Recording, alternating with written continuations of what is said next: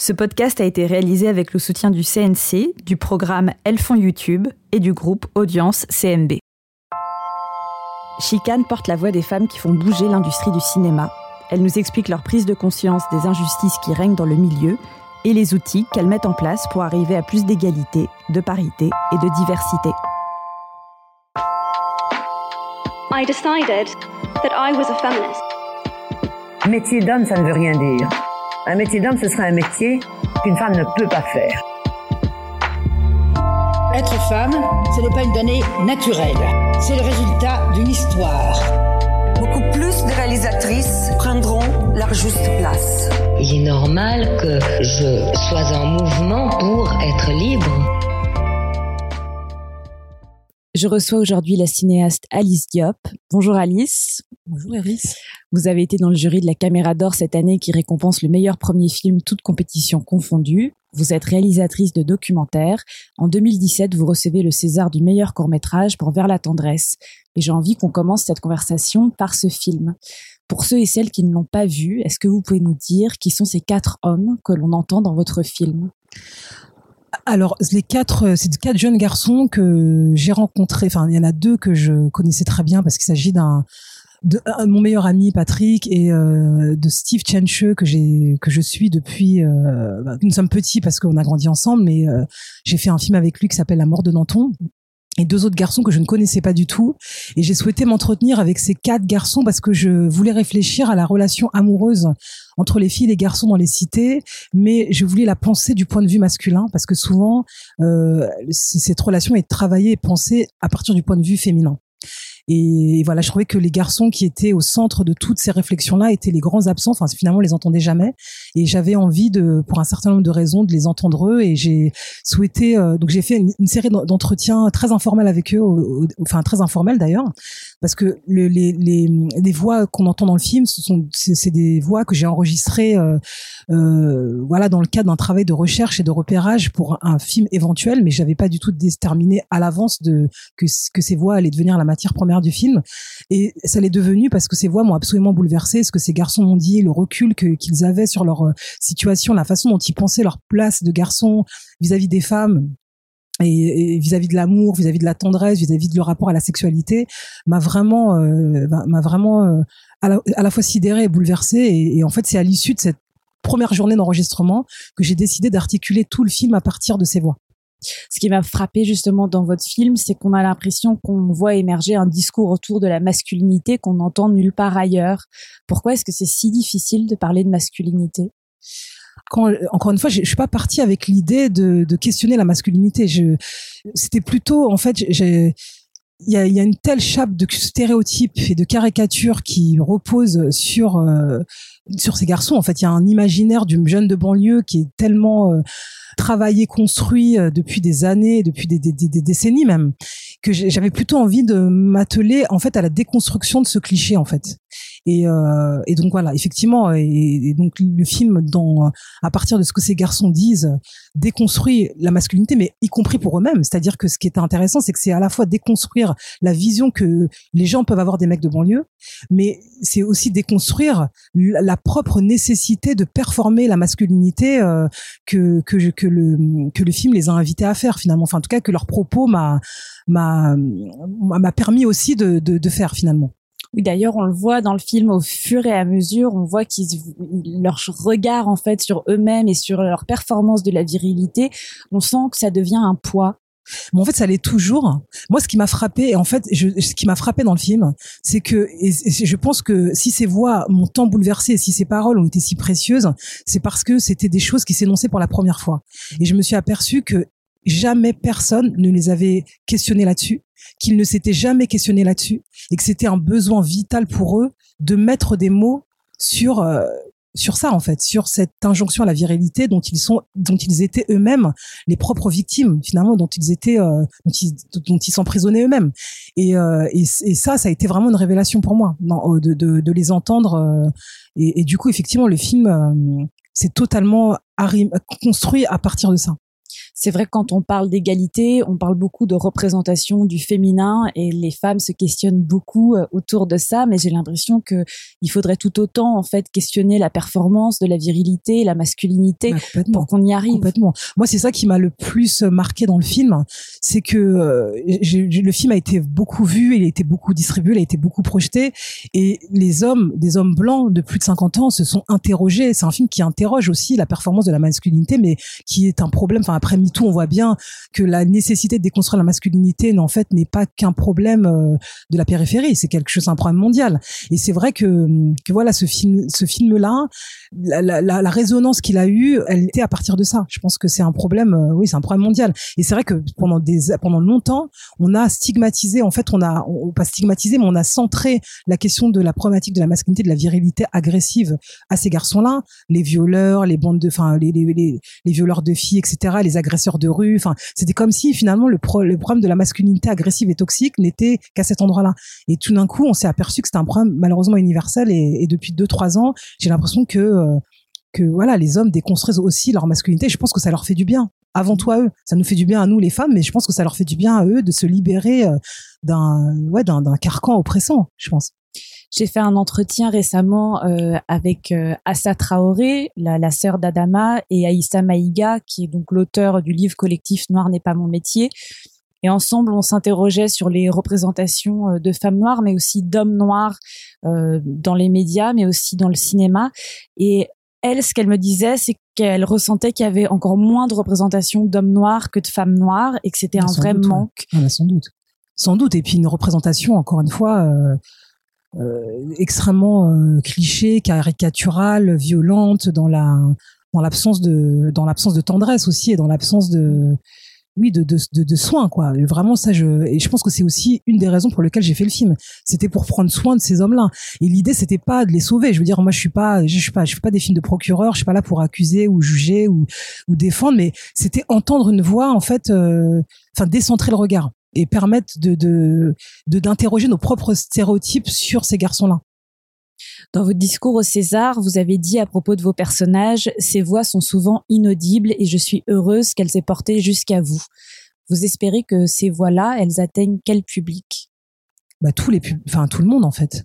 Je moi je fais des films euh, vous savez moi je, je, je, je- moi je viens de la sociologie et finalement je me rends compte que d'avoir une espèce de vision euh, très euh, d'avoir une acuité sur une situation sociale ou d'avoir une espèce de conscience d'une problé- de, problématiques de, de conflits sociaux de rapports de pouvoir de rapports de domination etc le fait de le savoir le fait de le dire ne change rien et finalement là où je, je suis rentrée en cinéma, comme on pourrait rentrer en politique, j'aurais pu faire de la politique. Finalement, j'ai décidé de faire du cinéma parce que j'ai décidé d'utiliser le langage du cinéma pour faire ce que, à mon sens, le discours ne fait pas. C'est-à-dire que j'ai, il y a peu de gens qui changent d'avis. Parler du problème des banlieues, parler du problème de la représentation, parler du, de l'absence de représentation, parler de l'impossibilité qu'a la France de se regarder, de regarder son réel. Ça, on le sait. On, j'ai l'impression de le, qu'on le dit depuis euh, 40 ans, depuis qu'on est en âge de le dire, depuis qu'on est en âge de le formuler. Et c'est comme si en fait euh, voilà les sources celui qui ne veut pas entendre il y a quelque chose qui ne fonctionne qui ne progresse pas. Enfin voilà c'est cette, espèce de mystique républicaine c'est qui, qui moi me, me me terrasse à chaque fois que je l'entends parce que j'aimerais que ce soit vrai mais c'est une utopie qui personnellement à 40 ans je n'ai jamais euh, vu advenir en tout cas du de là où je de là où je me trouve c'est-à-dire à la marge parce que j'ai grandi là j'ai vis là je fais mes films là et j'ai l'impression que le cinéma me permet de c'est le seul moyen que j'ai trouvé pour rendre visible en fait tout ce que nous ne pouvons plus euh, entendre tout ce que les gens ne veulent pas voir tout ce que les gens ne veulent pas entendre et ça c'est je sais pas pourquoi je suis partie dans une digression Non, mais c'est pas du tout une je me suis perdue dans dans ma pensée mais Non, parce que justement, en fait, on en vient à quels outils euh, est-ce qu'on pourrait mettre en place? Et c'est vrai que lors de ce panel 50-50 euh, qu'on a fait à Cannes autour de l'inclusion, vous avez dit la question de la parité est aujourd'hui posée et retenue, mais sur la diversité, nous ne sommes pas du tout au même niveau de conscientisation. La bonne volonté ne me va plus, ça ne suffit plus. Il faut des outils coercitifs. complètement ouais. complètement Quel genre d'outils est-ce qu'on pourrait avoir? Bah déjà, euh, je pense que ouvrir le débat des statistiques ethniques. Oui, c'est une question euh, tendancieuse. Oui, c'est une question sulfureuse. Je- je- J'entends les arguments contre et les arguments pour, mais je- j'en viens à me dire que sans que, que en fait, il faut rendre visible l'invisible. Il faut qu'on puisse mettre des chiffres en face des discours. Euh, dire la France est une grande république, une et indivisible, de oui, d'accord, mais qu'est-ce que ça veut dire concrètement? Qu'est-ce que, dans quelle, quelle réalité ça ça recouvre? Et j'ai pas envie de m'arrimer à un discours, tu vois, où on pourrait m'imposer un discours contraire. J'ai envie juste qu'on soit dans une statistique, dans des faits. Est-ce qu'on on estime, enfin moi je sais que non, mais ah, visiblement des gens, je pense savent que non, mais il y a, pas de, je peux pas les, on peut pas les confronter avec, l'ampleur dramatique des chiffres. C'est-à-dire que voilà, tu parlais dans, dans ce panel d'une étude faite à partir de 100 films américains sur la question de la représentation des minorités euh, visibles, ethniques, de genre, etc. Et c'était éloquent. Je pense que soumettre 100 films français à ce type de, à ce type d'expérience, serait, euh, je pense que ça nous mettrait extrêmement tous mal à l'aise et pas que euh, les gens concernés. Je pense que tout d'un coup, on aurait les yeux en face des trous et on se dirait mais ai-je envie de vivre dans cette société-là, dans cette société qui nie, qui, qui, qui toute une, peut-être 60% de, de sa population en fait. Moi, je pense que et c'est plus possible. Donc voilà, moi je suis pour euh, ne pas me dire non, c'est pas possible, c'est anticonstitutionnel. On peut changer la loi. On l'a vu qu'avec la parité, la loi a été changée. Pourquoi on ne ferait pas la même chose euh, en ce qui concerne ces statistiques? Moi, j'aimerais ouvrir un débat avec des parlementaires, créer un groupe de recherche, un groupe de travail avec des philosophes, avec des sociologues, avec des statisticiens, avec des avocats, et de réfléchir aux moyens de de, de, voilà que ce soit possible de d'avoir un comptage euh, réel de, de voilà de, de, de, la France dans toute sa diversité dans et qu'on se voilà que que ce, que ce multiculturalisme qui est une réalité euh, enfin je veux dire on a qu'à ouvrir la porte de chez soi aller dans la rue pour se rendre compte à quel point nous vivons dans un monde euh, multi euh, multi-ethnique. Et ce qui est ce qui est très ce qui est très beau moi je suis très heureuse de dire que je suis noire et française. Enfin je veux dire pour moi voilà l'addition des identités n'est pas du tout un problème. Au contraire c'est une grande richesse mais voilà, je, je, en tout cas, je, je ne me vois pas. Je, je, dois attendre une série comme Insecure ou comme Nola Darling sur Netflix pour avoir une représentation de moi-même à l'écran. Je trouve que c'est quand même, un, voilà, en 40 ans, je, je, je, je trouve ça assez assez déplorable, mais pas que pour moi, en fait, pour la France, vraiment, pour je, pour le pays dans lequel je vis, pour euh, il est temps d'updater le réel, vraiment, quoi. Cette année, deux réalisateurs noirs français étaient en compétition à Cannes, Lajli et Mati Diop, c'est inédit. Mais vous avez dit aussi que vous en aviez marre que ces cinéastes soient ramenés à leur couleur de peau. en même temps, on se, vous vous battez pour qu'il y ait une plus grande visibilité de personnes racisées. J'ai pas vraiment dit que c'est pas vraiment ce que j'ai dit. J'ai dit que le jour que ce serait un événement, que ce soit un non-événement, hmm. parce que je pense que Lajli comme Mati Diop sont des grands cinéastes et leurs films en attestent, et que c'est en fait, moi, ce qui m'interpelle, c'est plutôt la manière dont ils sont pensés dans la presse. C'est-à-dire que tous les cinq ans, c'est l'événement de, euh, il y a eu euh, Rachid Jaidani il y a dix ans, puis ensuite il y a eu Ouda Benyamida, puis ensuite il y a Laj Mati. Et en fait, je peux plus, en fait, c'est ce genre d'événement, c'est dramatique que euh, à chaque fois que nous que, et d'ailleurs moi quand j'ai eu mon César c'était pareil c'était tout d'un coup ah oui il y a pas eu de femme noire depuis 30 ans etc je trouve que c'est très bien pour euh, vraiment pour, pour c'est très bien pour nous, c'est très bien pour la visibilité, c'est très bien qu'il y ait des voix singulières et plus on sera nombreux et pas un, deux, trois, quatre, cinq, mais qu'on sera des, des, centaines. Et je pense que l'addition de nos subjectivités transformerait euh, vraiment la, la, la, vision de la représentation que la France a d'elle-même. Et donc c'est très heureux et j'espère qu'on que après après nous, il y a, voilà, je, je d'ouvrir la porte à des dizaines et des centaines de, de jeunes garçons et de jeunes filles, euh, voilà, soucieux de rentrer en cinéma et de raconter et de poser un récit sur euh, sur leur propre vie et leur environnement. Donc ça, ça me va très bien en fait. Ce qui me va moins, c'est ce que ça, ce que ce que dit cette construction de l'événement. En fait, et en fait, il dit l'invisibilité de tous les autres c'est ça que donc c'est c'est pas que je moi je, je suis très fière d'être noire je suis très fière d'être noire cinéaste je dis pas qu'il faut me voir comme une cinéaste non je suis une femme noire cinéaste et ça ça me va très bien mais c'est je ne veux pas être euh, en fait c'est cet événement là qui en fait qui me renvoie à à la, à la, font, à la, à la forêt euh, de, de gens euh, tout, qui ne sont pas là, qui devraient y être tout autant en fait. Mm. C'est plutôt c'était ça le sens de, de mon interrogation. Mm. J'aimerais parler maintenant de la question du consentement dans le documentaire et comment vous l'abordez même de manière euh, formelle. Ce qui m'a interpellée en regardant vos documentaires, c'est l'idée que vous ne filmez pas vos personnages dans les moments où ils ne pourraient pas s'exprimer librement. Par exemple, dans votre film La Permanence, qui sort en 2016 et qui se déroule dans un centre de santé de l'hôpital de Bobigny, d'où viennent de nouveaux migrants, il vous arrive de ne pas filmer le visage d'un migrant en détresse. Vous filmez alors le visage du médecin qui leur parle. Dans Vers la tendresse, vous ne filmez pas toujours le visage de vos personnages qui sont en réalité incarnés à l'image par d'autres hommes. D'où vient votre réflexion justement sur le consentement que vos personnages peuvent donner ou non au moment où vous les filmez? En fait, là, c'est plus des questions d'écriture, de choix d'écriture que des questions de consentement, parce que je ne pourrais pas filmer quelqu'un en étant dans un rapport de prédation. Euh, donc ça c'est sûr. Donc tous les toutes les personnes que je filme, euh, je peux les filmer parce que euh, ça a été le fruit d'une longue euh, d'un long travail de de j'irais même pas d'approche parce que même travail d'approche ce serait comme si euh, j'étais une chasseuse, mais mm. un long travail de rencontre en fait. Et et la, la permanence, je n'ai pu allumer une caméra qu'à l'issue d'un long processus d'écriture qui m'a pris deux ans et, euh, et de, de, voilà de, de, rencontrer ce lieu, de rencontrer ces gens, de me faire accepter par eux, de comprendre ce que je faisais là et de, et de réfléchir à la manière dont j'allais retranscrire l'émotion que j'avais vécue. Et, euh, et donc cet homme dont vous parlez, c'est pas parce qu'il m'a dit non que je le filme de dos, c'est parce que le soin le plus important euh, qu'il me semblait euh, que, le, que, que, ces médecins semblaient apporter à ces hommes en détresse était leur qualité d'écoute et leur qualité de regard. Et, et du coup, euh, je, je, savais que j'allais construire le film avec en, en, en, donnant autant de place au visage et à l'écoute du médecin qu'au visage et à la détresse des patients. On se lisait toute toute euh, euh, la, toute la destruction de que peut être que peut être l'exil.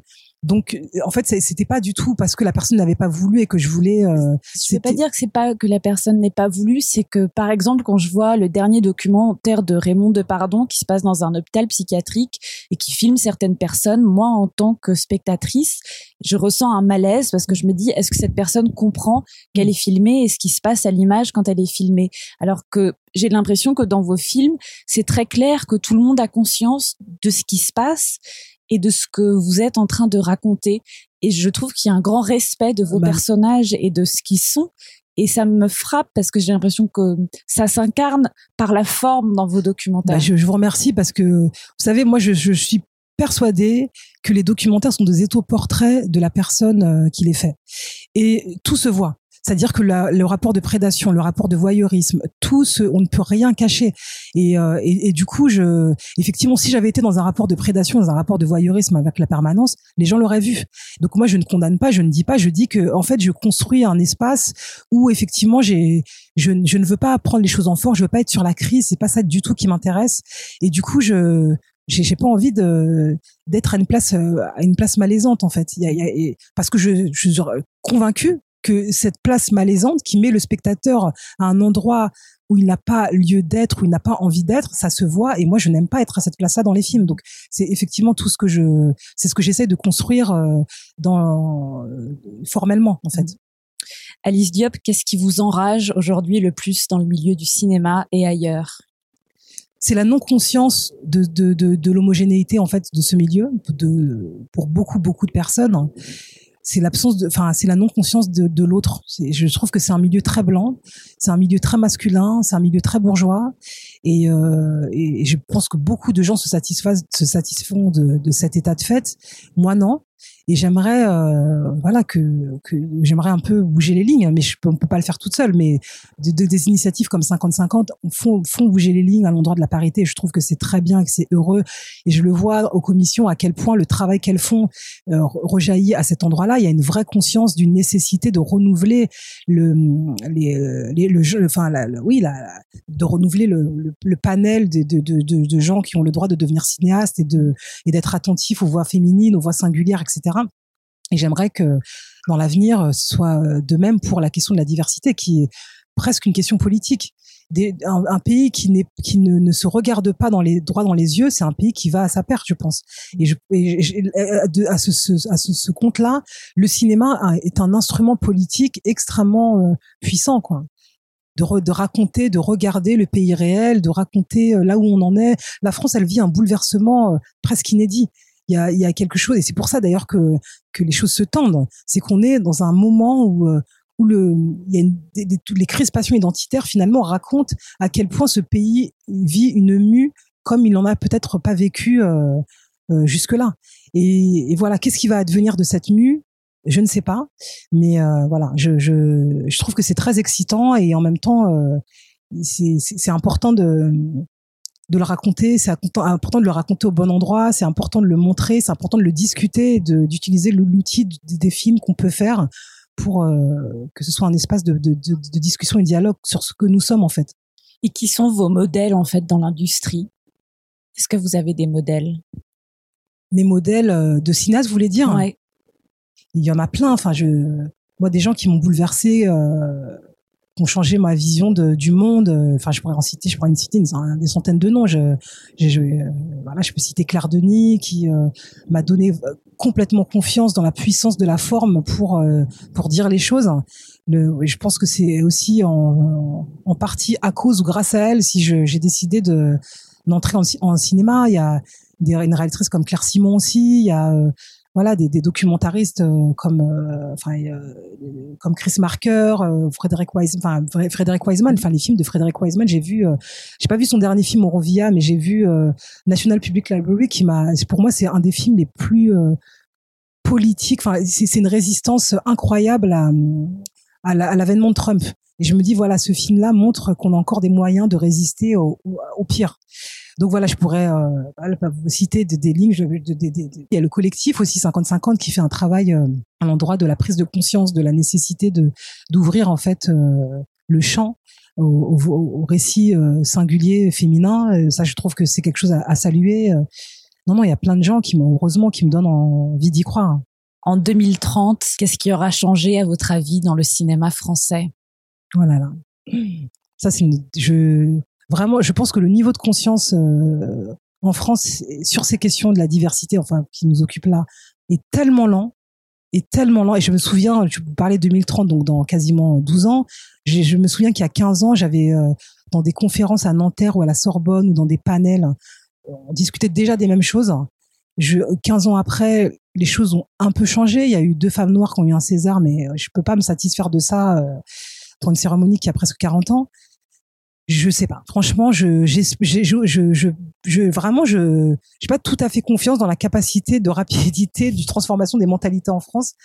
Donc j'espère euh, que nous serons nombreux. J'espère euh, me tromper. Hein, j'espère écouter cette émission dans 15 ans et de me dire, bah voilà, en fait, euh, c'est, c'est banalisé. euh, un tel, euh, une telle réalisatrice a son film à Cannes et euh, en fait, on discute de la forme et pas de de l'événement que c'est que d'être une femme noire en compétition. J'espère me tromper, mais je, vraiment, je pas sûr hein, que dans 15 ans, on ne soit pas à discuter des mêmes choses. Mais bon, soyons optimistes. Merci Alicia. Merci beaucoup, Iris. Vous pouvez retrouver les autres entretiens chicanes sur toutes les plateformes de podcast. Cet épisode est produit par Maxime Ruzniewski, préparé par Estelle Maracht et Mathilde Mélin, au son Michael Kandelman, Florian Chaubet, Ilias Chaumont. Si vous avez aimé cet épisode, n'hésitez pas à nous mettre des étoiles et à le partager sur les réseaux sociaux. À bientôt.